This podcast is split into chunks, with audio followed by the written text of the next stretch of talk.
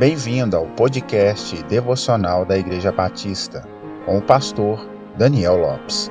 Siga as nossas redes sociais, arroba PIB Francisca Adriângela, um lugar de encontro com Deus.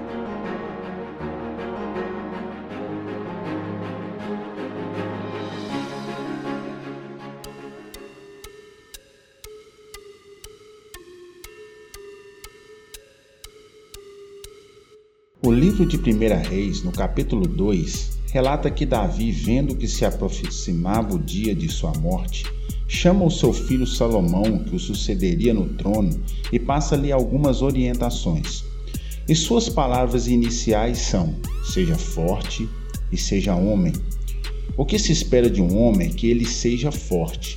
Essa força não se refere especificamente a vigor físico, até mesmo porque nem todo homem é vigoroso em força, mas se refere a uma força emocional, psicológica, alguém que suporte as aflições do dia a dia, buscando soluções sem se acovardar e chorar em um canto como uma criança.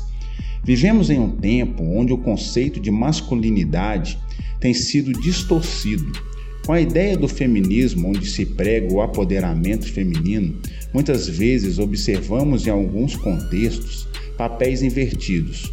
O homem negligenciando seu papel e as mulheres assumindo a responsabilidade.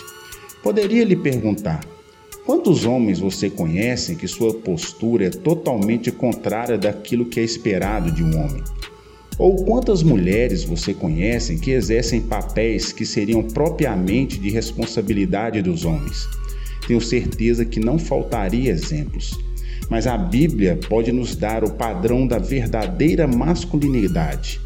Logo em Gênesis, no capítulo 2, diz quatro coisas essenciais sobre o homem: quem ele é, onde está, o que é e como deve cumprir sua vocação.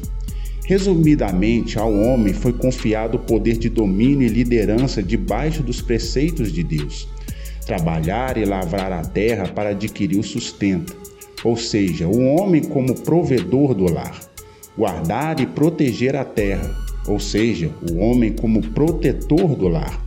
Crescer, multiplicar e encher a terra, o homem exercendo a sua virilidade.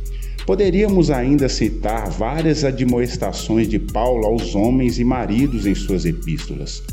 Mas lembremos das palavras de Paulo em 1 Coríntios, capítulo 16, e o verso 13, que diz: Vigiai, estáis firmes na fé, portai-vos varonilmente e sede fortes. Deus lhe abençoe, paz e graça.